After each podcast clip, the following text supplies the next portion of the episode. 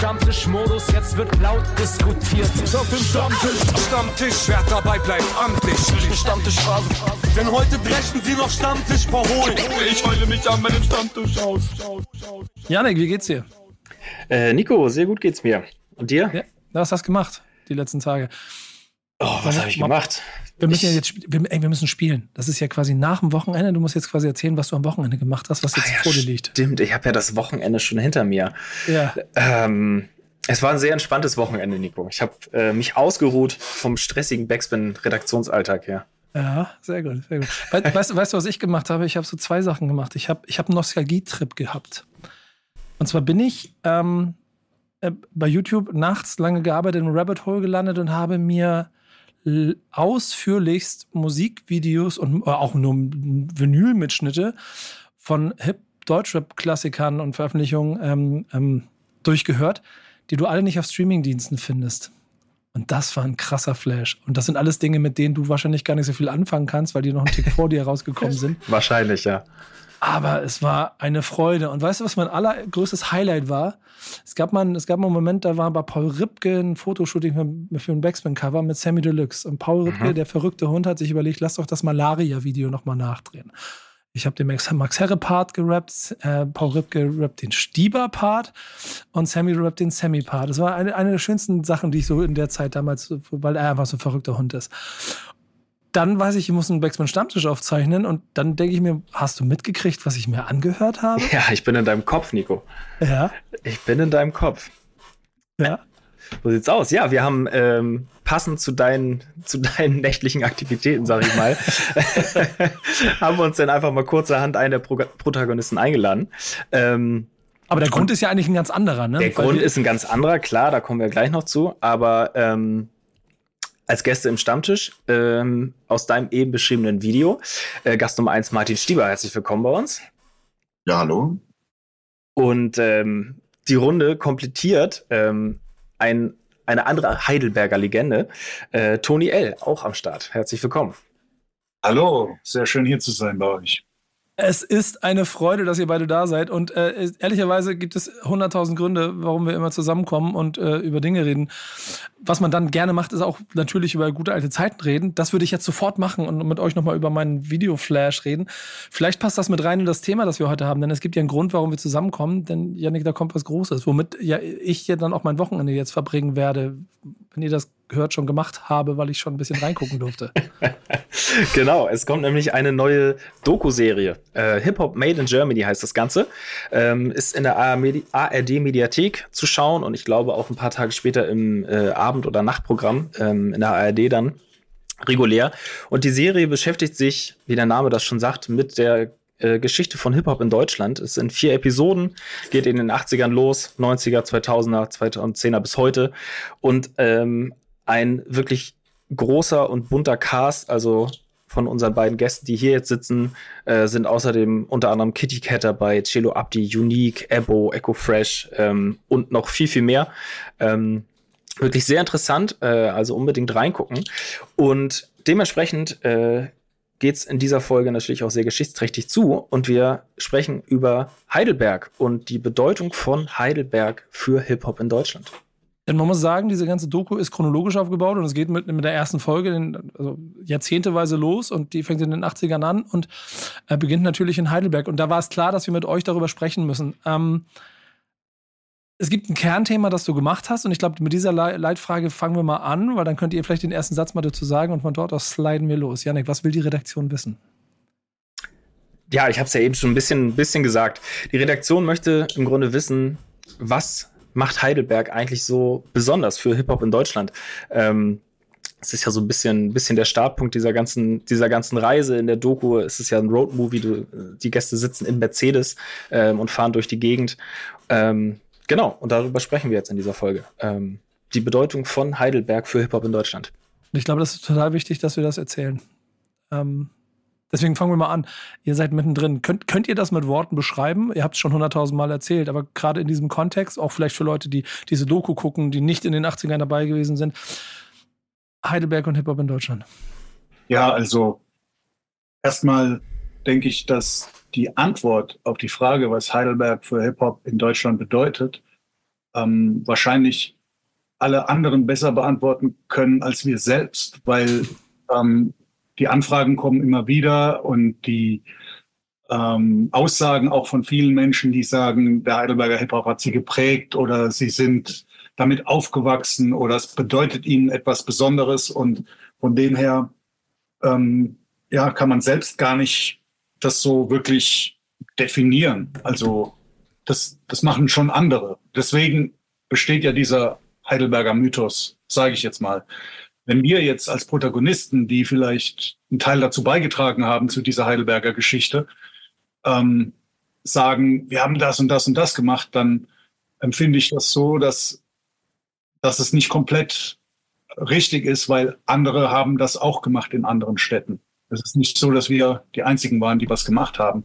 Aber vielleicht haben wir was Besonderes gemacht und zwar den deutschsprachigen Rap überhaupt, ähm, ja, wie soll ich sagen, ähm, ins Rennen gebracht. Also mit Torch, der erste Freestyler damals und dann hat man uns erst noch belächelt und gesagt, ja, Rap auf Deutsch geht nicht. Also in den 80er Jahren waren wir da Exoten ähm, mit Advanced Chemistry, die wir 87 gegründet haben. Die Gruppe mit G1, äh, DJ Mike MD, Linguist, Torch und äh, Tony L, mir eben.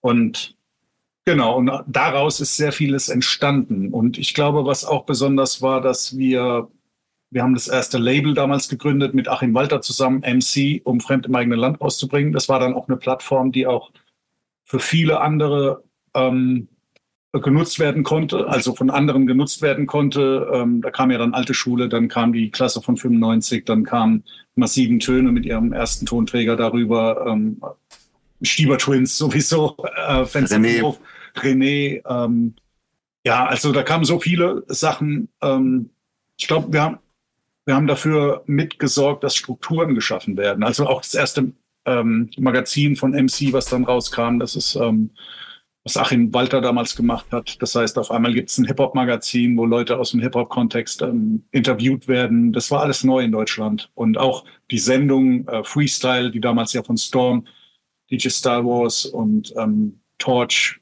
und Scope ähm, moderiert wurde. Und ja, das war alles, alles, was wir gemacht haben, war, also vieles davon, waren wir die Ersten, die es das erste Mal gemacht haben. Und ich glaube, dann haben sich viele daran ein Beispiel nehmen können und ähm, das für sich dann übersetzt und umgesetzt haben, um ihren Weg dann damit zu gestalten.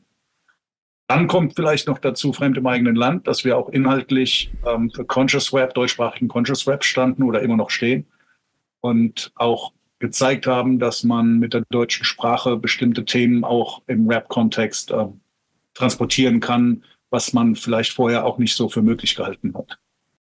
Ich weiß nicht, wie viel soll ich jetzt, ich könnte jetzt stundenlang erzählen. Das ist das Schöne, das ist das Schöne äh, an, an der ganzen Sache, du, genau das kannst du und ich glaube, da habe ich auch Lust drauf. Dann ähm, also ich würde sagen, wir haben einfach, wenn ich was dazu sagen ja, darf, nochmal. Genau. Also, also ich meine, es war ein Lebensgefühl der Amerikaner, was bei uns klar, wie, wie auch in vielen Städten in Deutschland auch, das war immer einem damals nicht bewusst, dass das auch passiert, dass die Frankfurter wie Where the Crown hatten, waren wir auch eine kleine Foundation, die einfach dieses amerikanische Lebensgefühl in Hip-Hop irgendwo der damals für uns noch gar nicht Hip-Hop war, einfach das Rappen, das Breaken, das, das äh, aufgesogen haben und das halt in einen deutschen Kontext transformiert oder gelebt haben. Wir waren ja total Exoten. Es war eine Handvoll Menschen und die 80er Jahre waren ja Pionierzeit und da ist da hat sich das ja erst so quasi entwickelt und ist entstanden.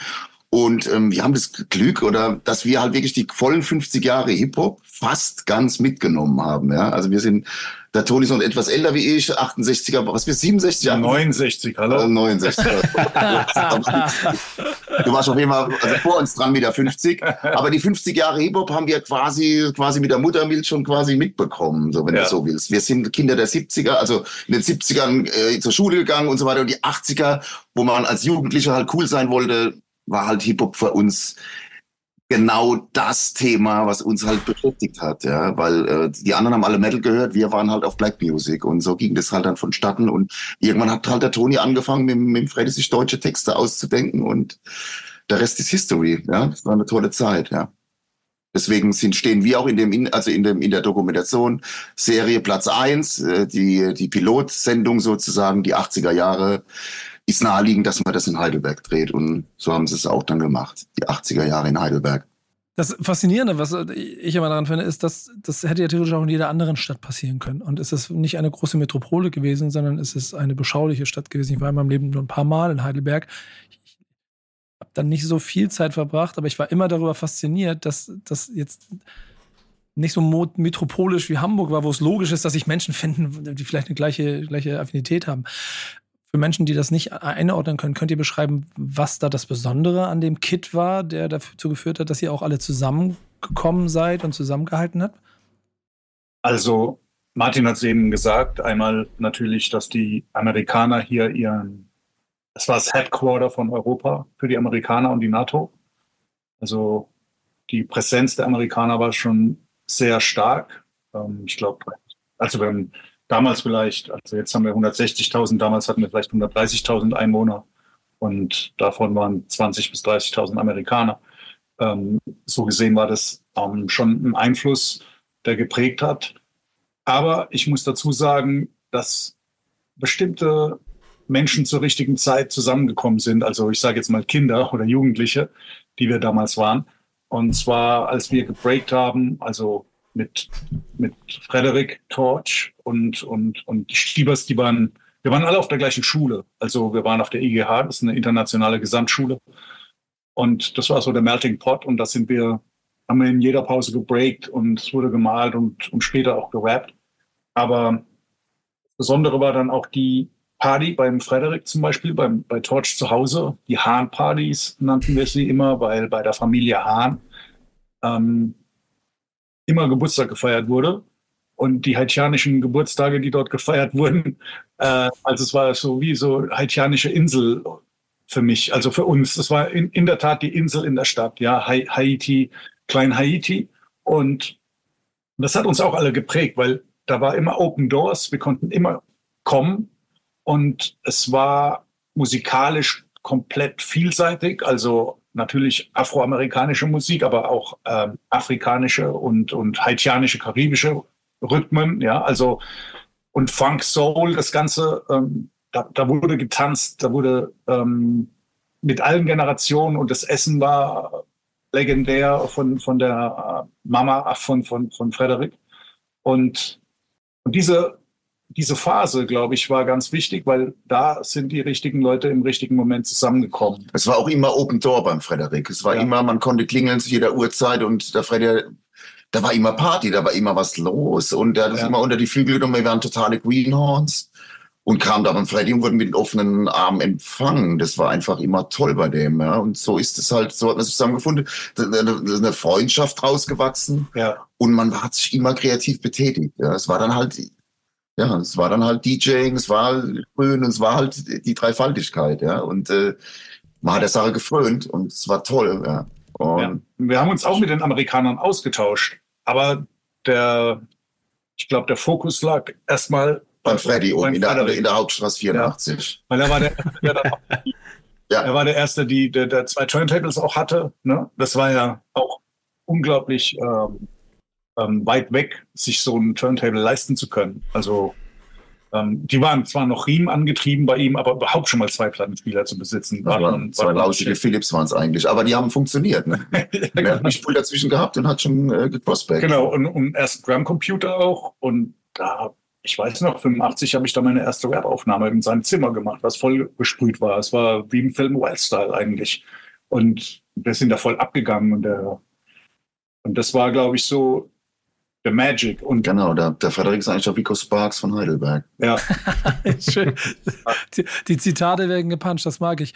Aber äh, es gibt ja eine Sache, die man, die man auch allen Menschen, die auch nicht so nah dran waren an diesen Zeiten, klar machen muss, wie schwer es vielleicht war, so dieses bei Null anzufangen und wie, wie viel Enthusiasmus man gebraucht hat, um der Sache nachzugehen. Könnt ihr dieses Gefühl, diese Empfindung beschreiben? Ja, also ich weiß noch genau, als wir als das alles begann. war für mich wie ein Telegramm. Äh, nein, also. Obwohl ich kein einziges Wort verstehen konnte, erkannte ich, welches Feuer in meinen, seinen Worten brannte. Ja, siehst du alleine, dass man solche Lines noch im Kopf hat, die einfach ja. spontan kommen, wenn du, das, das, das sagt schon vieles aus, denke ich jetzt mal so auf der einen Seite.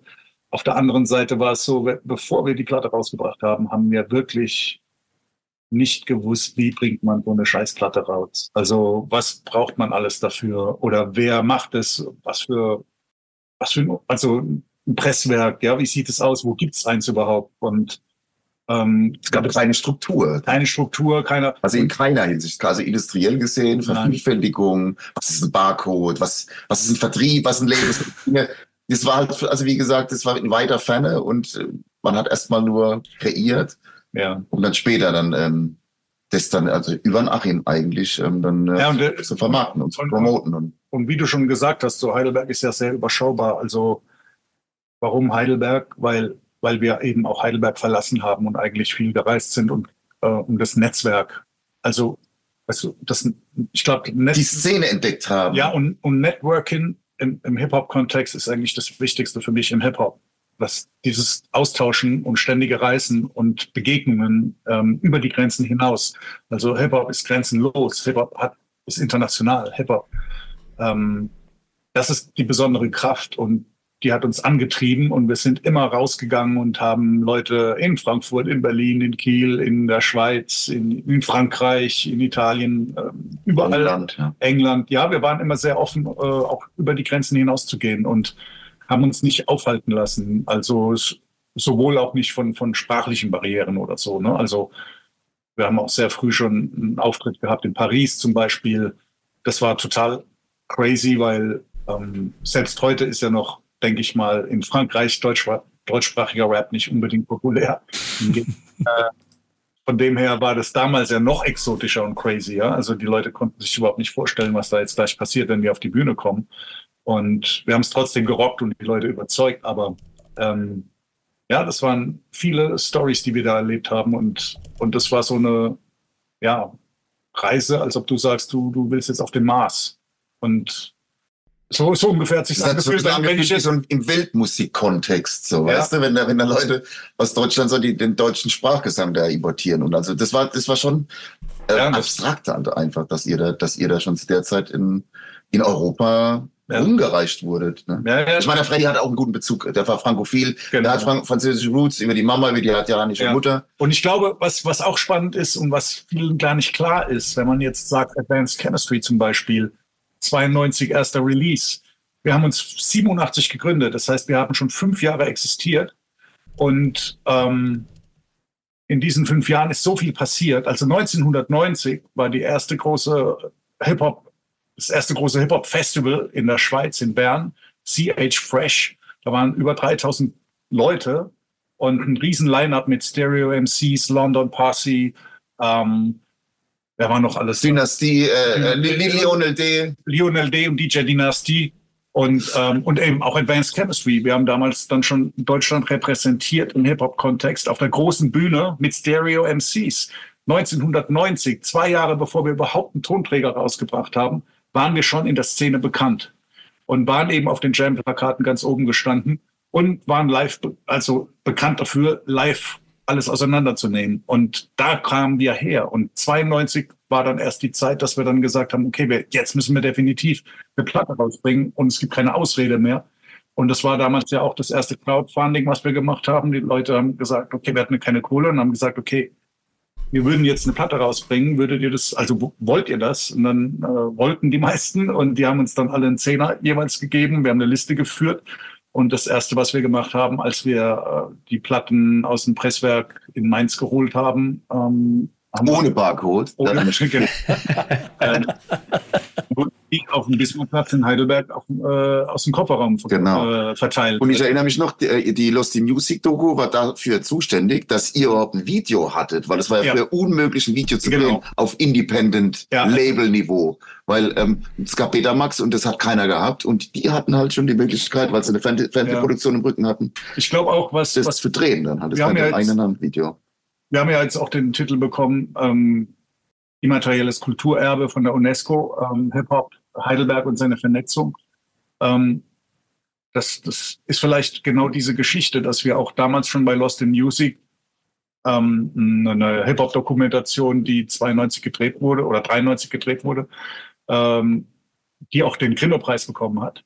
Ähm, das, was man da drin sieht, ist sozusagen ja ein Großteil der Szene von damals und wir haben den Kontakt hergestellt zu den ganzen Leuten, die in der Szene mit, mitwirken, absolute Beginner, MC René, Cora und, und so weiter und so fort. Die Flame. Die Flame. Die Frankfurter, ja. Ähm, ja, und, und das Besondere war eben, ähm, ja, dass, dass wir dann noch einmal ein Kamerateam da hatten, die uns da gefilmt haben und wir dann gleich gesagt haben, okay, wenn wir das jetzt für euch machen, dann macht ihr uns aber ein Video, ein, ein, ein Clip. Also wir brauchen ein Video, ein gutes.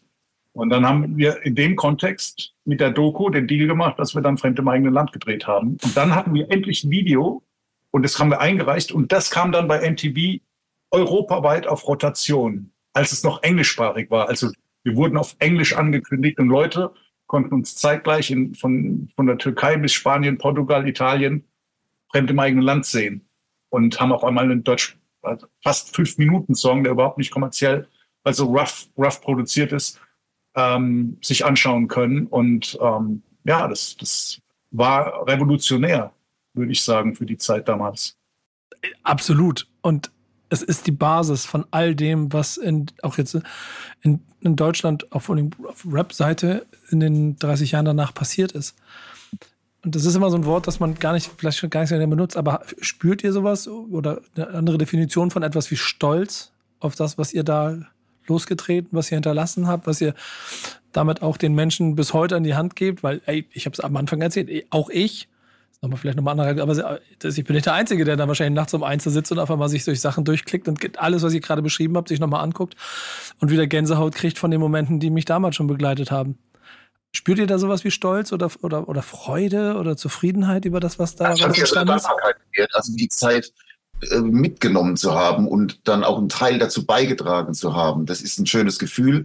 Stolz weiß ich nicht, ob mich das jetzt stolz macht. Also ich profitiere da immer noch davon. Ich trete immer noch deswegen auf, auch wenn man jetzt nicht mehr proaktiv so proaktiv ist wie damals, haben es die Leute realisiert und das wird ein, ein Leben lang begleiten und ist auch schön so. Ne? Also ich bin dankbar einfach dafür. Dass, dass ich einen Freddy und einen Toni in der Zeit habe kennenlernen dürfen und ihr uns nicht verstoßen habt. Das, weißt du, also quasi, weißt du, wir, dann auch unser, wir hatten auch unsere kritischen Phasen dann in den 90ern und dann haben wir halt die, die Fenster zum Hof dann auch gemacht. Ich meine, der Toni erzählt gerade über sich, wir sind dann halt auch erst Kinder, sage ich, ich mal jetzt, zwar der 80er, aber dann halt auch einer, einer breiten Masse oder sage ich mal, einem größeren Publikum zugänglich gewesen durch durch MC und durch die Platte Fenster zum Hof. Ja, das ist dann nochmal fünf, sechs Jahre später passiert. Ja, und die, die Stiebers sind für mich oder für uns sowieso immer Family gewesen. Also es war Advanced Chemistry Parsi, wenn man so möchte. Und äh, als wir dann aufgetreten sind, auch bei CH Fresh, bei diesem großen Festival, haben wir getanzt für euch. Äh, die Stiebers waren, uns, waren unsere Tänzer.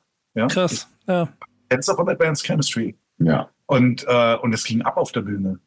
Und und das hat sich daraus alles entwickelt. Mhm. Ähm, das, das war wirklich ähm, ja wie so eine Initialzündung. Und war schon Family Affair. Ja, und, und ich würde auch sagen, also ich empfinde ähnlich wie, wie Martin, also Stolz ist der falsche Begriff. Man ist einfach dankbar und glücklich darüber. Und wenn man, wie jetzt du von dir jetzt so eine Wertschätzung ähm, bekommt und, und man sowas erzählt bekommt, dass es ja etwas Besonderes mit dir macht oder etwas auslöst und, und es dir was gibt immer noch und du gerne daran denkst, dann freut man sich, dass man was richtig gemacht hat und ähm, was nachhaltig gemacht hat. Nachhaltig, also. ja. Und, und ich denke, der Weg ist noch lange nicht zu Ende. Also wir, wir klopfen mal dreimal auf Holz und, und hoffen noch, dass noch ein bisschen was für uns äh, Schönes passieren wird. Aber die Geschichte kann uns keiner mehr nehmen. Ja. Fühlt ihr euch denn vielleicht auch mit diesen ganzen Geschichten und Erfahrungen, für denen ihr jetzt hier so erzählt habt, ein bisschen vielleicht sowas wie verantwortlich, das an jüngere Generationen so weiterzugeben? Ja. Alles das, was ihr da so erlebt habt früher? Also ich habe diesen Drang immer gehabt, äh, Verantwortung zu haben. Zu, also ich, ich empfinde Hip-Hop, ähm, Hip-Hop ist, Verantwortung gehört auch zu Hip-Hop meiner Meinung dazu äh, dieses Each One Teach One, also etwas weitergeben. Und ich gehe ja auch heute, bin in Schulen unterwegs und bin mit jungen Menschen zusammen und Ähm, ich glaube, das ist wichtiger denn je, weil Hip-Hop eben diese Kraft hat und jeden etwas geben kann, weitergeben kann. Also eine besondere Kraft. Du kannst deine, Persön ja. deine, deine Persönlichkeit stärken dadurch. Du kannst dein Selbstbewusstsein stärken dadurch, dein soziales Verhalten. Du lernst was über andere Kulturen. Du tauschst dich aus. Du zeigst dich. Ähm, und du hast ein Ventil, womit du dich ausdrücken kannst.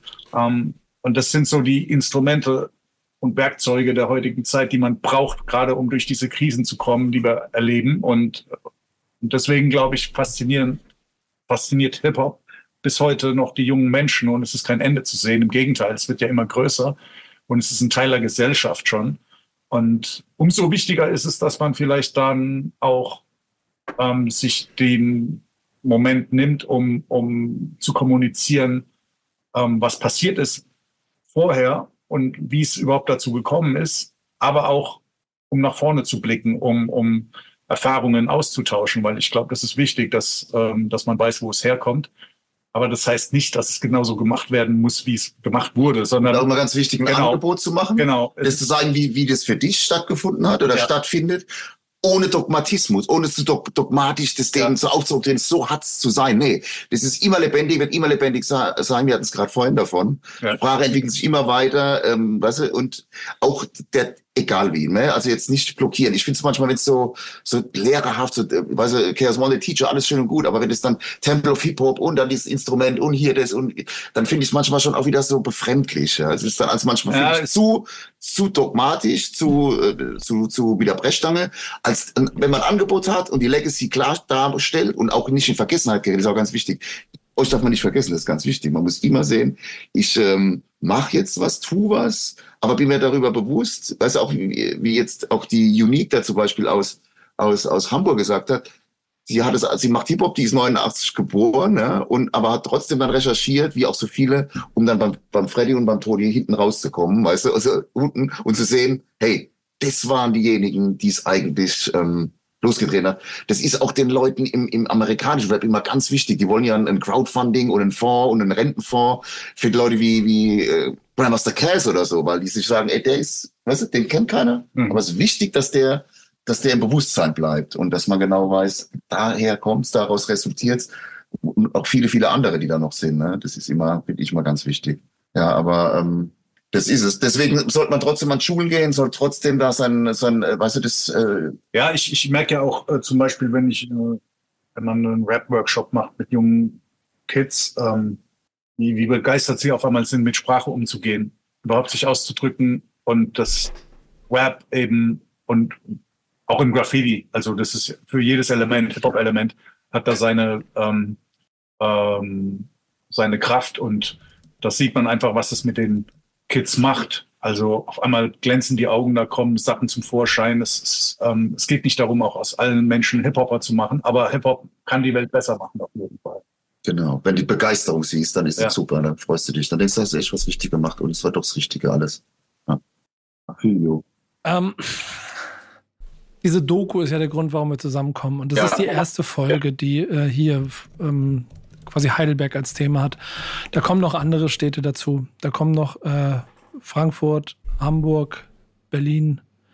Das sind so die Metropolen, oder? Sind, sind es auch von der Doku-Art die wichtigen Städte, die auch in eurem Interesse wären, wenn sie quasi 40 Jahre Hip-Hop in Deutschland dokumentieren sollen?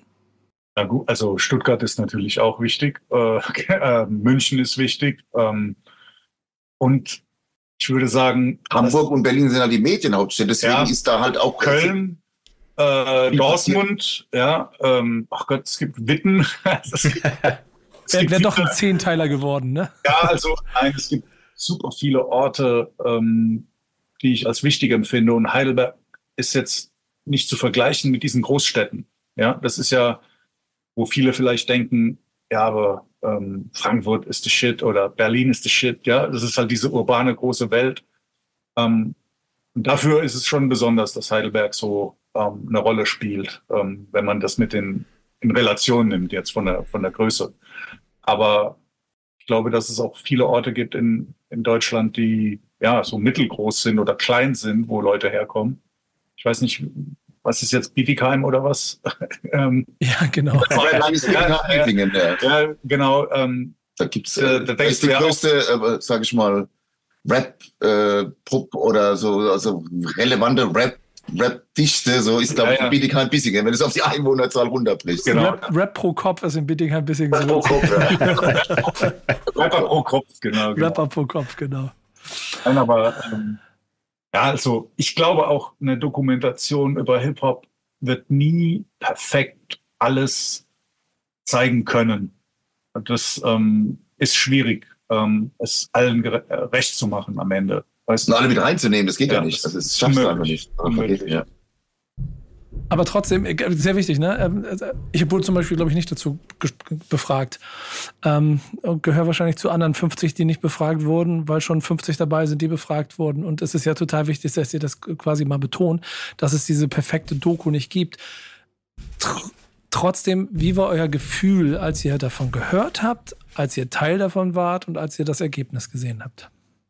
Also soll ich anfangen? Also ich bin so ein bisschen auf dem linken Fuß erwischt worden. Die haben uns das NDR letztes Jahr angeschrieben. Äh, auch dann haben wir telefoniert. Ich habe gesagt, ich kann mir das schon vorstellen, wenn der Toni dabei ist, bin ich sowieso der Erste, der da nicht Nein sagt. Ja. Und ähm, da ging es um den Plot. Ihr sitzt im, und dann wurde uns dargestellt, von wegen wir würden im Auto sitzen und ähm, dann kommen Einspiele übers Radio und ähm, wir könnten uns vorstellen, dass ihr die 80er Jahre macht. Da habe ich gemeint, das hört sich alles super an. Und dann habe ich erstmal wieder lange nichts gehört. Äh, ähm, bis dann jetzt kurz äh, vor dem, erst wirklich vor dem eigentlichen Drehtag, der im November stattgefunden hat. Ich glaube, im Oktober habe ich dann eine Welle bekommen, es wäre jetzt soweit, wir könnten jetzt loslegen. Und ich so, ey, Moment mal, es gibt noch kein finales Go und wie sieht's aus und so. Und dann, dann, dann haben sie gesagt, ey, wir sind eigentlich schon fertig mit den drei äh, äh, sage ich mal, Dekaden, die wir abgedreht haben, nämlich die Zehner, die Nuller und die 90er Jahre. Jetzt müsste man noch die 80er machen, das sind wir. Und ich so ein bisschen dem linken Fuß, okay, lass uns einen Termin finden. Und dann also war ich ein bisschen überrumpelt, aber es hat total Spaß gemacht. Wir haben uns am 9. November ähm, zusammen getroffen, vorne am Marktplatz bei uns. Und ähm, dann ging's los und dann war ein, ein Drehtag es war mit dem Toni da und es ist so passiert, wie es passiert ist. Wir hatten keinen Plot, wir sind ins kalte Wasser geschmissen worden und ich finde das Ergebnis sehr, sehr gut, muss ich sagen. Also ich habe mich wirklich drüber gefreut. Die haben sich enorm Mühe gegeben und vor allem auch unheimlich viele Einspieler aus der Zeit und die haben wahnsinnig gut recherchiert und Clips reingenommen, wo ich mir denke, also das ist wirklich so ein 360 Grad 80er Jahre Abriss, den man, den man da ist, vorfindet. Ne? Das hat schon Hand und Fuß dann nachher gehabt. Ich war über das Ergebnis wirklich äh, von dem Ergebnis überzeugt und muss auch sagen, da gibt es keine Einwände und die können das, ich kann das auch mit breiter Brust dann auch über mein Instagram-Account proklamieren, dass ich da wieder dabei bin. und hier sitzen und drüber reden. Ne? Und hier sitzen und drüber reden, Nico, klar, sowieso. Und, und Toni, du hast ja auch schon die eine oder andere Anfrage gehabt. Ja, nein, ich, ich empfand die Anfrage jetzt auch ähm, spannend, weil sie es mal anders machen wollten. Auch, dass sie eben dieses Zeitgeschehen mit reinbringen, ja. dass sie eben sagen, okay. Was ist in den 80ern äh, passiert? Genau, also da ist Hip-Hop passiert, aber was ist parallel in der Gesellschaft, in der Politik passiert? Ne? Dass zum Beispiel äh, noch die DDR gab und äh, der Mauerfall kam dann oder der Kalte Krieg mit Tschernobyl und, und all diese. NATO-Doppelbeschluss und weißt was ist da genau. passiert? all genau. das, was da so, ähm, ja. Was für ein Zeitgeist was, da. Genau, was, was, ja. was, hat, was hat die Gesellschaft bewegt zu, zu jener Zeit und was ähm, verbinden oder haben wir damit verbunden. Und das war mal ganz spannender Blickwinkel, das von der Seite zu betrachten. Ein anderer Ansatz. Ja, ja ein anderer Ansatz, genau. Es ging nicht so nur um, um die Sache an sich, sondern ja. Äh, wie hat man sich da gefühlt? Was, wir waren Kinder, wie war das mit den Amerikanern? Und dann war die, die Plätze auch abgefahren und ist da halt, ne? Ja, genau. Und, und dadurch, dass man jetzt als Zuschauer, auch als junger Zuschauer, die Möglichkeit hat zu sehen, was parallel denn so alles passiert ist zu der Zeit, ähm, kann man sich da vielleicht noch mehr reindenken, äh, warum, was, wie passiert ist. Ja. Und das ähm, finde ich ganz spannend, der Ansatz, ja. Ab dem 23. Januar kann man sich davon überzeugen in der ARD-Mediathek. Ich weiß. Ja. ja. Sollte man. Kann auch vielleicht eine Woche später werden. Also es ja. ist ja erst im Dezember noch im letzten Jahr, aber jetzt ist das ja, vorbei. Ne? Ja, ist eigentlich vorbei. jetzt ist also jetzt es, es ist ready. Es wird Release-Party gefeiert in Hamburg. Es geht ab. Sie machen was draus. Und ähm, ich habe noch nicht reingeguckt. Aber es, es gibt ja aber gerade mal so, wenn es um Dokumentationen geht, die über Hip-Hop reden und nicht nur über Rap-Musik, dann geht es ja auch um Kultur, dann geht es ja auch um etwas, was den Menschen, die Teil davon sind, besonders wichtig war, auch als Abgrenzung zu dem, was im Zweifel die anderen da gemacht haben, die sich nur mit Musik beschäftigt haben. Oder das von außen argwöhnisch betrachtet haben. Dazu gehört ja aber auch etwas, wo sie eine Grundhaltung zu bestimmten Dingen. Und, und Toni, wir haben im Vorgespräch darüber gesprochen, welches Thema du mit reinbringen kannst. Ich, ich, und deswegen fand ich es so schön, du, du, wolltest ein bisschen über Peace, Love, Unity und Having Fun quasi als, als Basis von allem sprechen. Ja. Ähm, ich habe Fragen dazu, aber leg, leg erstmal los, so was so dein Gedanke, also aber dem Thema ist, warum ist es dir so wichtig, dass das nicht vergessen wird?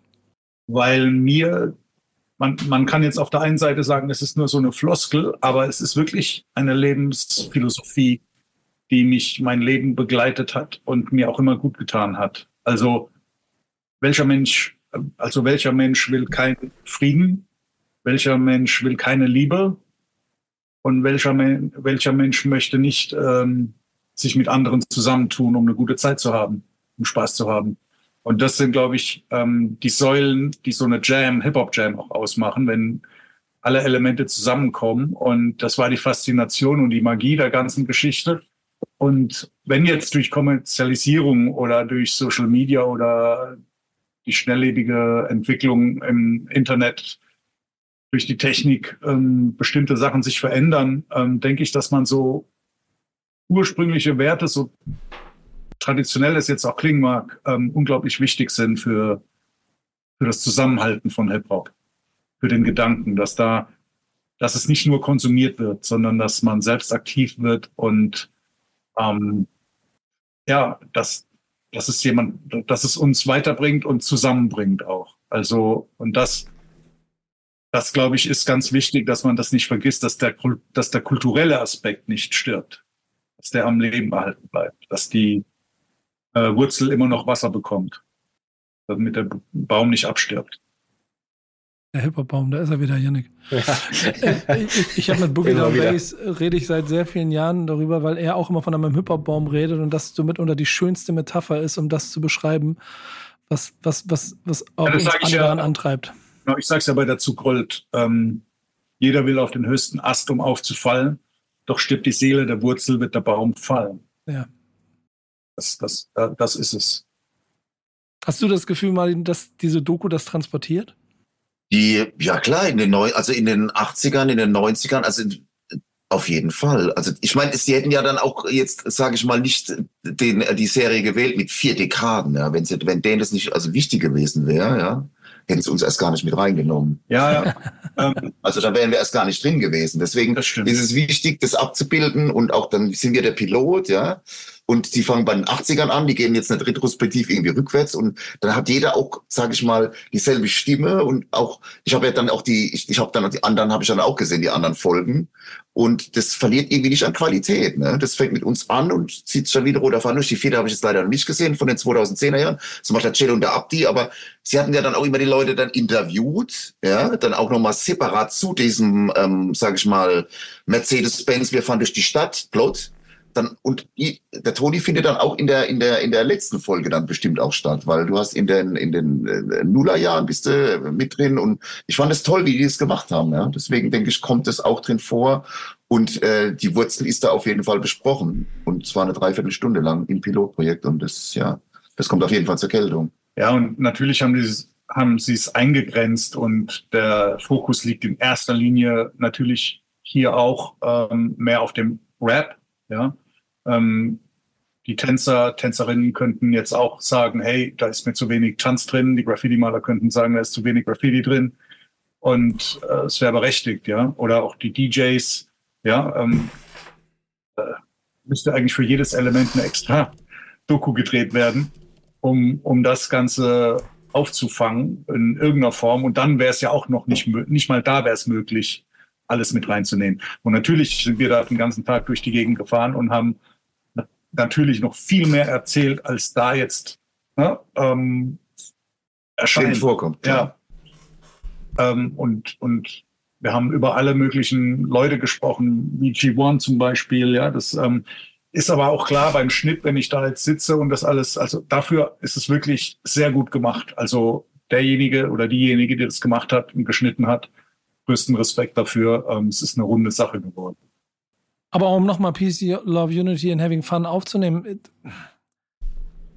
ich bin vielleicht jetzt ein bisschen zu pathetisch, aber ich habe das Gefühl, dass in, in, in, den Zeiten, in denen wir uns gerade bewegen, wie, wie Gesellschaft sich gerade so gräben, gräbt, voneinander entfernt, dass mein ganz klassisch geprägtes Hip-Hop-Herz immer wieder schreien möchte, Leute, wenn ich ein bisschen mehr auf das besinnen würde, was mich auch mein ganzes Leben lang antreibt, dann wäre es vielleicht einfacher, miteinander zu reden. Und du löst damit ja keine Probleme, das ist ja klar, und Konflikte sind da.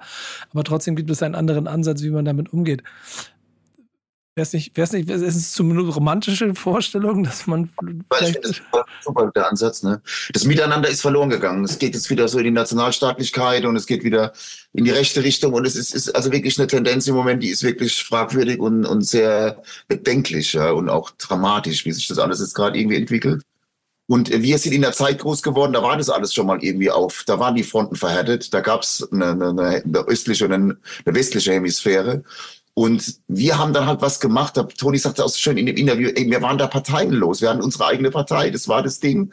Und ich habe irgendwie den Eindruck, als wäre diese ganze, diese, diese, diese, diese, diese, Welt, da, dieses, diese, diese Macht, äh, die sich da gegenübersteht, der Rot und, und der Westen, ja, und der Warschauer Pakt und die NATO, das, das dann irgendwie in den 90ern durch die Wiedervereinigung wurde Hip-Hop und das hat der ganze Sache gut getan, weißt du? Das hat irgendwie so gesellschaftlich hm. äh, Peace, Love, Unity in Heaven, James Brown mäßig mit Africa Bam. So, das, hm. das, das, hat damit eine Rolle gespielt. Und jetzt sind wir an dem Punkt, da würde das wieder eine größere Relevanz und Rolle spielen. Das, der Hip-Hop-Gedanke im eigentlichen Sinn, wie irgendwelche Rap-Songs, die nur über Trademarks und, und Branding und, und, und, Sexismus ja. und was weiß ich. Ja, aber ich meine, wie gesagt, es ist, du bist ja. da nichts da völlig richtig, Nico. Ich wollte da bloß, ich werde bei dir wahrscheinlich offene Türen ein, aber es ist ähm, ja, ja, leider eine Zeit, die, die bräuchte mal wieder ein bisschen mehr Peace, Love, Unity and Having Fun. Ja, ich, denke auch, ich denke auch, dass es, es geht halt heute viel ums Konsumieren und die Werte haben ihre Bedeutung sicherlich zum Großteil verloren. Aber ähm, es ist, es, also wie jetzt zum Beispiel in der Pandemie, ja, da haben wir auch gemerkt, wenn uns Kultur fehlt, also ins Theater gehen, äh, Menschen treffen, soziale Begegnungen, die, die, wenn das nicht da ist, dann gehen wir kaputt, dann gehen wir ein. Und, und genauso ist es im Hip-Hop auch.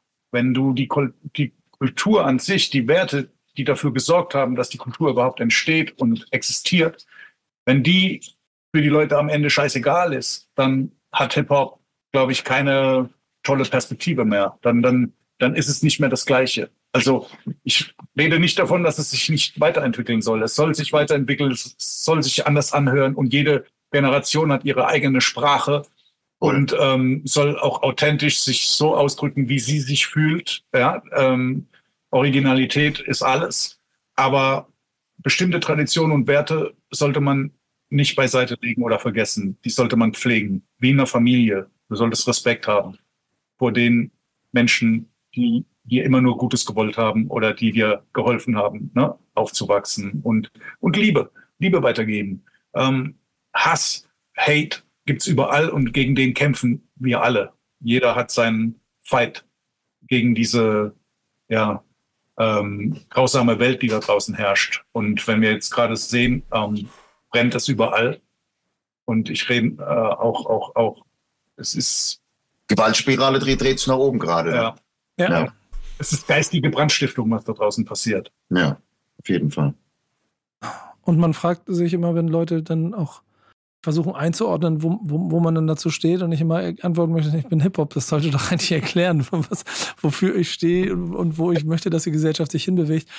Das, das deswegen, man muss wieder neu definieren, man muss es immer wieder neu, neu sagen. Ne? Ja, wahrscheinlich. Ja, ja, aber es ist halt so. Ne? Die Leute, die in deinem Alter und wir, wir, wir haben ja, man, innerlich, aber man denkt immer wieder, man denkt immer wieder, man hat es doch schon erklärt und man möchte ja auch nicht immer so auftreten, um es erklären zu müssen weil man denkt, das ist doch klar, ist doch selbstverständlich. Das muss ich doch jetzt nicht nochmal erzählen. Aber es ist genauso wie im Kampf gegen Rassismus. Wenn man jetzt sieht, Fremd im eigenen Land war, ist leider heute noch aktueller denn je inhaltlich. Und genau das. merkst einfach, okay, du musst es doch jeden Tag erklären. Also du kannst nicht aufhören damit. Und genauso ist es vielleicht auch mit der Hip-Hop-Kultur an sich. Für was Hip-Hop steht, sollte man auch weiter erklären, weil sonst wird es ähm, instrumentalisiert und für andere Dinge benutzt, die wir äh, vielleicht für nicht so cool, weißt du? Äh, ja, ja. ja. Da sind wir dann doch wieder bei der Verantwortung und wie man damit umgeht und wie, wie, man dann doch auch dieses Wort weiterträgt. Genau, und, und es ist eine Verantwortung. Eigentlich für jeden Menschen, der, auch, der auf eine Bühne geht, muss sich einfach dessen bewusst sein, dass er in dem Moment, wo er auf die Bühne geht und die Leute einem zuhören, eine Möglichkeit hat, diese, ja, diese Plattform zu nutzen, um vielleicht was Positives zu, zu kommunizieren und, und was den Menschen was gibt. Oder also ja, ähm, es ist immer leichter, an, auf andere auseinanderzunehmen, als, als auch ähm, ja, mal was Gutes zu sagen. Es gibt natürlich einen Aspekt, und das, das darf man halt nicht unterschätzen, dass zu dem Zeitpunkt, wo ihr mit der Kultur in Verbindung gekommen seid, sie ja auch, nennen wir es mal industriell, in Deutschland noch nicht ganz so eine Strahlkraft hatte, wie es mittlerweile durch die Generation äh, gewachsen ist. Äh, die Industrie ist riesengroß, die, die, sowohl Musik als auch eigentlich im Prinzip alle anderen Konsumgüter drumherum. Fashion wird davon dominiert, alles eigentlich. Und in dieser Zeit, Martin, irgendwo relativ früh auf dieser Zeitachse, hat er auch einen Laden eröffnet. Und, äh, und ja. das war mir wichtig und spannend, auch mal, das ist ja dein Thema in dieser Woche, mal ein bisschen zu sprechen, wie das eigentlich ist, wenn man so, ein, so einen Hip-Hop-Laden auch noch heute hat und macht. Ja, kann, kannst du uns da ein bisschen abholen, wie, da, wie, wie dein Gefühl zur Lage der Laden und der Laden, hier, also der Laden die Kultur. Ein Anlaufpunkt. Man braucht hier in Heidelberg klar irgendwie einen, äh, einen, Anlaufpunkt und ich war immer der Anlaufpunkt für Leute, die auch irgendwie informiert waren. natürlich mache, will ich auch hier äh, klar ein Geschäft machen, machen Geschäft. Mir war immer wichtig, dass ich meine Spraydosen verkauft habe, dass ich coole Klamotten habe, dass ich irgendwie jetzt mittlerweile auch ein paar Skateboards habe für die Kids und habe immer einen jungen, versucht immer einen jungen Laden zu haben, obwohl ich immer älter werde. Das ist irgendwie ein absurdum, aber es ist so. Und ähm, mir macht es nach wie vor Spaß und ähm, ich mache das mit voller Inbrunst und bin auch immer noch hier, obwohl ich auch meine Helfer und Helfeshelfer habe. Aber mir ist der Laden wichtig, gerade auch als Anlaufpunkt. Und ähm, ja, ähm, macht es auch immer noch gerne. Ja. Bin halt auch jetzt nicht äh, so gewachsen und bin auch nie vertikal gegangen oder ich mache zwar auch online und so, aber es ist schon auch ein Zerreißakt. Ja, klar, du musst halt auch immer gucken, dich irgendwo auch wieder neu erfinden und äh, auch wieder andere Produkte und so gucken und so. Aber ich mache es trotzdem gerne und äh, um halt jetzt mich von der Hip-Hop-Sache nicht abhängig zu machen, habe ich halt auch immer versucht, ein paar Hosen zu verkaufen. I tell you. Ja. Und ähm, ja, also, also ich habe den halt, ich bin da auch Romantiker und ähm, wir waren jetzt auch wieder äh, im Studio, ich sage nicht mit wem und es wird auch wieder wieder was kommen. Die, die Stieber ist auch mal wieder auf einem Song und äh, auch wenn das nur alle Schaltjahre passiert, da ist ein Schaltjahr schneller dran wie der Text von Martin Stieber, aber ähm, es ist trotzdem immer wieder schön, dass man dann auch was, so Momente dann auch hat und die kann man dann auch genießen und auch den Moment dann verinnerlichen. Ja. Deswegen mache ich, glaube ich, auch einen Laden, um mich dann also auch von der ganzen Sache nicht so zu hundertprozentig abhängig zu machen. Ja, also ich meine, ich will nicht sagen, dass es gibt ja Typen, die sind Vollblut, ja, Rapper, ja, da gehört Sammy dazu, aber irgendwann wirst du auch auch der muss dann sich immer wieder wieder neu irgendwie erschaffen und so. Ich fand es immer extrem anstrengend. Aber der Laden nach wie vor ist eine Herzensangelegenheit, davon lebe ich. Das ist mein, äh, mein Lebensmittelpunkt. Und ich mache nach wie vor gerne alles gut. Aber wie wichtig. Ein Einzelhandel. Ist auch, ich habe das auch gerappt. Das ist, der Einzelhandel. Es ist schon so ein Einzelkämpfer, ist ein Einzelhandel. Ich bin immer meine, meine, meine, meine Attitüde ist independent. Ich sagte, meine Attitüde ist independent. Ich, natürlich ist niemand independent. Nicht, nicht mal der Große. Es gibt immer einen größeren Tor. Hat mal Gandalf gesagt. Also es ist so, es gibt immer jemand, der, der, der, weißt du, immer jemand, der über dir steht und immer dann auch, egal in, auf was für einem Level du dich bewegst. Also, Aber die Unabhängigkeit, so wie es ja der Toni, in den, wie wir es in den 80ern gelebt haben, außerhalb der Gesellschaft, was Neues haben und dann was Neues kreieren und so diese, diese, diese, die, dieses Gefühl und ja, das hat uns, das hat uns abgeholt und hat uns zu dem gemacht, was wir heute auch sind. Ja. Wir sind ja auch, wir können da auch schon uns gegenseitig auf die Schulter klopfen und so. Das ist eine schöne Sache. Und der Unabhängigkeitsgedanke finde ich Independence, ja, ähm, das finde ich immer wieder am schönsten. Ja und dir nicht in, in, einem Diktat zu unterliegen. Ja, immer so, du musst immer gucken. Klar muss ich auch meine Klamotten schreiben. Ich muss mir im, im Sommer überlegen, was ich im Winter für, für Turnschuhe verkaufe. Aber ja, das ist halt das Game und das muss man auch dann auch spielen. Aber dann immer so auf, auf deine Art und Weise. Was mir erzählt jetzt hier niemand, wenn ich jetzt hier ein Interview in meinem Laden führe, der, in dem ich gerade sitze, mit Toni, kann ich auch mal abschließen. Das ist mir egal, ob die Leute an die Tür klopfen. es ist mein Laden. Es ist mein Laden. Also, that's me. Ja, ich habe gerade gesehen, bei Google steht bis 19 Uhr geöffnet. Also. Ja, ja genau, ich habe schon gesucht, seit ich euch hier rede, ja. Äh, ein guter Hobby ist jetzt von mir noch gekommen, der ist auch noch da. Also ansonsten ja. Ist, ja. Äh, macht, macht mir ein schlechtes ich Gewissen. Ich jemand, der mir abends irgendwie auf die Füße dreht, deswegen oder so. Ja, es macht mir aber ein schlechtes Gewissen, dass wir zwei Stunden lang Laden zumachen musst für unseren Podcast. Ja, ja. ja aber, das ist automatisch. Im Weihnachtsgeschäft ist das was anderes. Ja, wollte ich gerade sagen. Und da kommt aber mal eine andere Frage her, die ich nochmal dazu stellen möchte, weil wir ja quasi so Einzelhandel, äh, urbaner Einzelhandel als Thema uns über, dann da, daraus gemacht haben. Hast du aber in all den Jahren, also ich meine, das ist ja lange her, so als, als, als Heidelberg, äh, die, die große, das sind 30 Jahre. Ja. Und trotzdem ist der Laden da, trotzdem ist er Anfang, trotzdem bist du da, trotzdem funktioniert es, trotzdem hängt es natürlich auch an dir im Gesicht.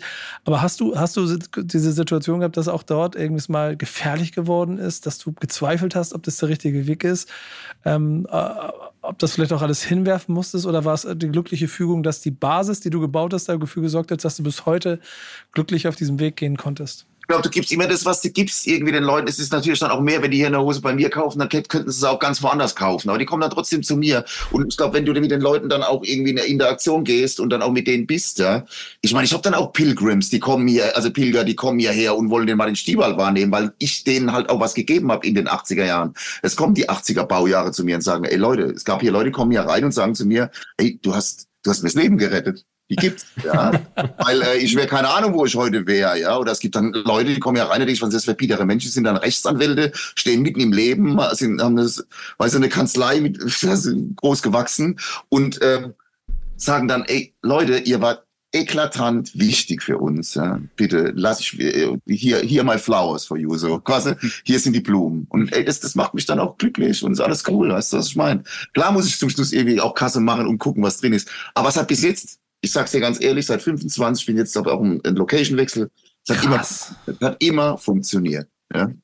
Ja, das ist das ist schon. Eine, ich finde, da kannst du dann auch am Ende stolz und glücklich oder dankbar würde dafür sein. Und das, hat, und, das, und das hat alles so ein bisschen damit angefangen, dass sich da ein paar verrückte Jugendliche in verschiedenen Altersklassen gegenseitig gepusht haben, weiterzumachen. So das muss, muss, man sich immer vor Augen führen. So it goes. Ich meine, der Todi, der bringt ja auch nur once in a while was raus und der spielt, äh, spielt jetzt nicht ganz oben mit bei den, keine Ahnung, äh, ja. Äh, hallo, hallo. aber ja, Toni, ich war ja Streaming, Streaming-Zahlen. Aber, trotzdem hat er jetzt auch sein, weißt du, sein Theater, der hat die Stadt Heidelberg, der hat die im Rücken, der hat dann auch seine, seine, seine, seine Basis, so, weißt du, von der er dann auch zehren kann und, und äh, ja, das ist alles, äh, und ich finde es auch vollkommen sympathisch und vollkommen authentisch und vollkommen independent, wenn du so willst, weil es ist eine One-Man-Show, weißt du, das ist schön.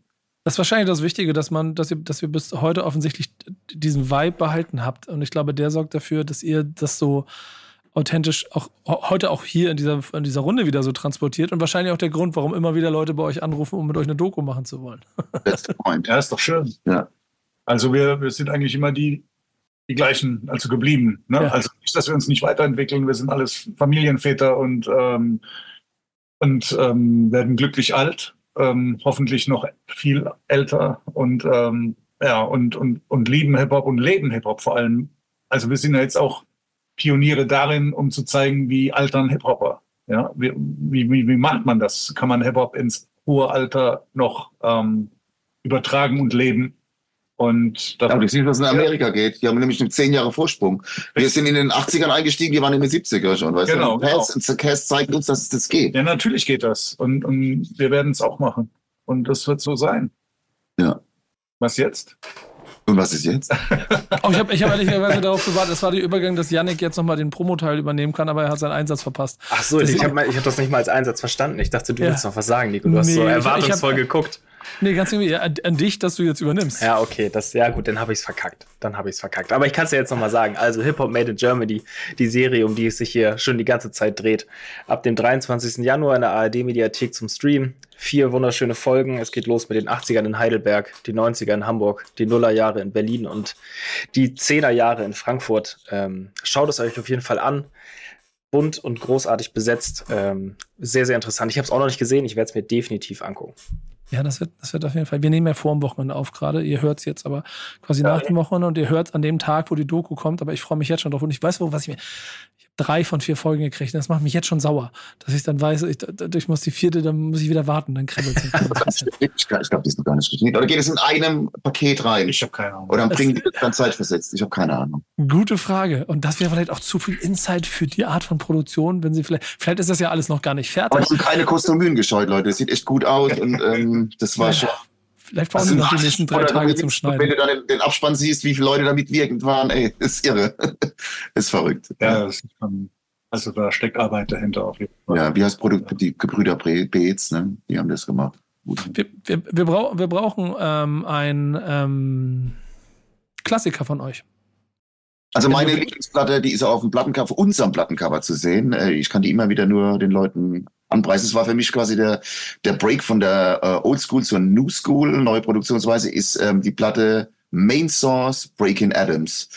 Und da gibt's ein Lied, das heißt Live at the Barbecue. Das sollte man kennen. So, und jetzt bin ich dran, oder was? Bist du dran? Ja. Ähm, ich würde den Leuten ans Herz legen, Ultramagnetic MCs, Critical Beatdown und auch den gleichnamigen Song sich reinziehen. Und damit ist alles gesagt. Dann halten wir es so knapp und kompakt, wie die beiden Gäste es machen. Du kannst ein bisschen ausholen, Janik, du hast einen Klassik für uns. Ja, voll. Der, wie es der Zufall will, mega gut in diese Folge passt. Ähm, wir haben diese Woche direkt aus Rödelheim vom Rödelheim Hardrein Projekt dabei.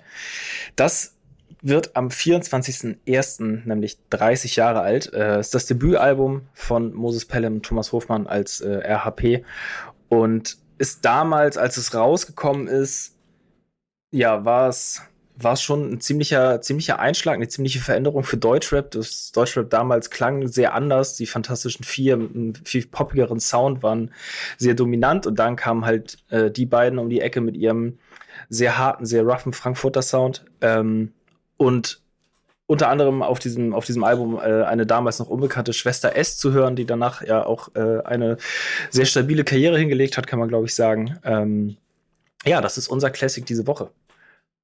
Habt ihr beide einen Bezug zu der Platte? Ähm, ja, würde ich sagen. Also wir waren auch mit dem ähm, Moses davor schon bekannt und ich, wir haben immer noch ein, ganz gutes Verhältnis. Der schreibt mir, ich schreibe ihm und ähm, der Moses ähm, mit dem Rödelheim in der Fuchstanzstraße, weiß ich noch, der hat das ganze, das Headquarter äh, in Frankfurt, in Rödelheim. Äh, eine tolle Platte. Ich fand die Produktion okay.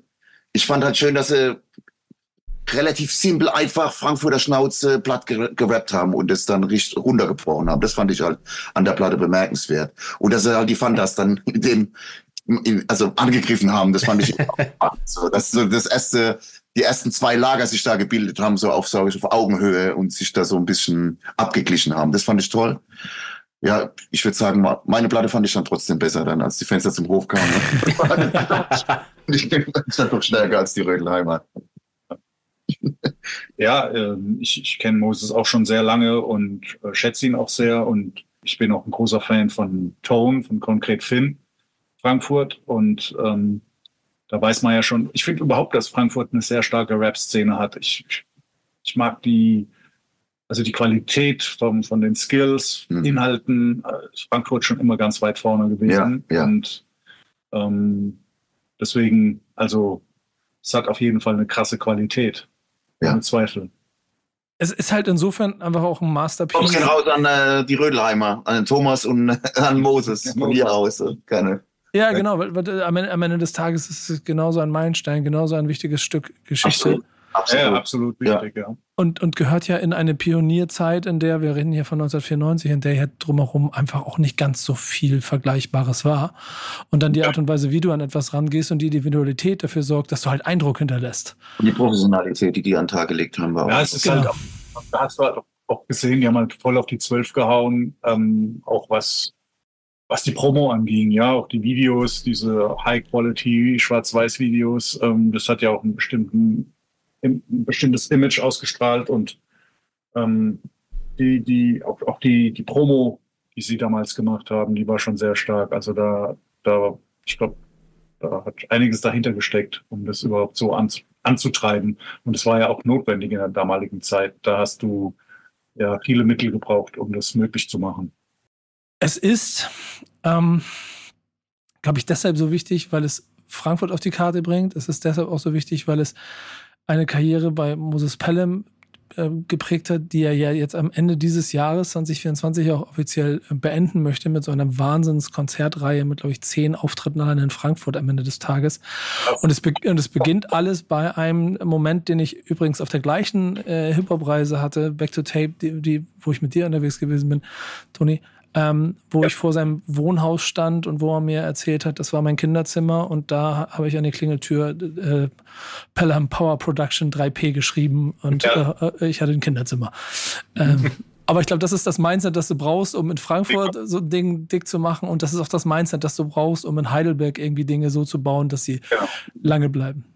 Ja, du hast einfach entschieden, das ist, das ist Hip-Hop eigentlich, weil du hast nicht gewartet, dass es jemand macht, du hast es einfach gemacht. Und du hast dir den Titel selbst gegeben und hast an dich geglaubt. Und äh, wurdest dann auch später belohnt dadurch, dass du oder bestätigt in dem, was du tust. Und ich glaube, das ähm, ja, sollten, ja, dafür sind wir alle dankbar. Genau. Habe ich gut, gut drauf, das, oder? dafür bin ich dankbar. Du hast es schon lange gesagt auf der, ja. der Lang ja. Ähm, wenn, wenn Moses was Neues macht, taucht es in unserer Playlist auf. Wenn ihr beide irgendwas Neues macht, ich bin sehr gespannt, was da kommt, Martin. Das muss mir ja, ja, ja, das hat fahre ich ja nicht. Das muss der derjenige sagen. Ich habe das dem Hoch und Heilig versprochen. Den kennst du auch. Ey, jetzt, der, der ist echt. Einschlägig. Sag nicht, ich sag weiter, du verrätst dich. Nein, nein. Ich, ich, ich sage ja bewusst, ich will es jetzt hier nicht auf, auf Band haben vielleicht danach, wenn wir aufgelegt haben. Fakt ist aber, auch das wird irgendwann unsere Playlist stattfinden, die heißt Thank Backspin It's Friday. Ähm, die hauen wir jeden Freitag raus, da packen wir alle Releases rein und jede Woche suchen Yannick und ich uns drei Songs aus, ähm, die wir äh, den Hörern des Podcasts vorstellen wollen. Und wir machen das heute auch mal, wir machen es wieder wie immer, wir stellen die gleich vor. Ich, ich möchte von euch danach nochmal hören, ob ihr einen Bezug zu den Namen, zu den Künstlern habt, die da genannt werden. Ich bin mal gespannt, ob ihr irgendeinen davon kennt oder auch nicht kennt. Okay. Äh, Yannick, sag mal, fang mal an. Ich leg los. Okay, ja, ich bin auch gespannt, ob ihr, ob ihr äh, ahnt, was ich jetzt mitgebracht habe. Song Nummer eins ist Isso von der BBZ. Ähm, habe ich mir ausgesucht, weil ich finde, dass der Track eine unfassbar nice Energie hat. Ähm, das klingt so richtig dirty, das ist so rougher, rougher Rap, das ist, das ist so ein Abrechnungstrack, Punchlines äh, ohne Ende. Fand ich sehr, sehr stark, deswegen habe ich ihn ausgewählt. Ähm, Song Nummer zwei ist Collateral Feelings von Queen Who und ist ziemlich genau das Gegenteil. Das ist ein sehr emotionaler Track, ähm, Gesang und Rap gemischt. Es geht um eine Ex-Beziehung, ähm, aber hat mich auch voll gekriegt. Und äh, Song Nummer drei äh, ist Baba Blanca mit seinem äh, Song Piatella. Ähm, Piatella ist ähm, eine ja, eine Kifferhymne, kann man, glaube ich, sagen. Ähm, Baba Blanca ist ein Frankfurter, ähm, hat da einen sehr, sehr lässigen Track gemacht, der mich beim ersten Mal hören irgendwie sofort abgeholt hat. Ähm, und deswegen auch hier quasi in meiner Top 3 dabei. Mhm. Haben euch die Namen was gesagt? Leute, ich muss passen. Das ist fair. Das ist fair. Auch ich, auch ich äh, struggle da manchmal ein kleines bisschen. Ich mag aber deshalb diese Playlist, weil sie dafür sorgt, genau Dinge zu finden und kennenzulernen, die ich vielleicht vorher noch nicht hatte. Ich habe es ein bisschen anders gemacht. Ich habe mir drei äh, Künstler ausgesucht, hm, die alle drei aber so ein bisschen äh, das Innere nach außen kehren auf den Songs, auf denen sie hier unterwegs sind. Der erste ist Reeperbahn Karim aus Hamburg. Bringt einen Song raus, der ist Hafentreppe. Und wer Reeperbahn Karim kennt, der weiß, dass es eigentlich auch sehr aggressiver, harter Straßenrap äh, aus wirklich das, wie, wie, heißt das immer, das Herz auf der Zunge. Das hat er hier auch, aber hier wird es halt sehr deep, melodisch, ein bisschen nachdenklich, sehr ruhig und redet im Prinzip über seine Wurzeln, weil der mit dem Silbersack Hood Gym ja quasi in den letzten Jahren auch sowas gemacht hat, wie für Kids im Viertel eine Sportmöglichkeit geben und damit im Prinzip sowas wie so ein Ankerpunkt für ganz viele verlorene jugendliche Seelen im Viertel geworden ist. Ähm, alleine deshalb hat das verdient auch hier einmal mehr erwähnt zu werden. Ganz liebe Grüße. Bin da sehr beeindruckt von dem, was er in den letzten Jahren auch mit seiner Schwester an seiner Seite gemacht hat. Den kenne ich, ja. Ja, sehr gut. Sagt mir was.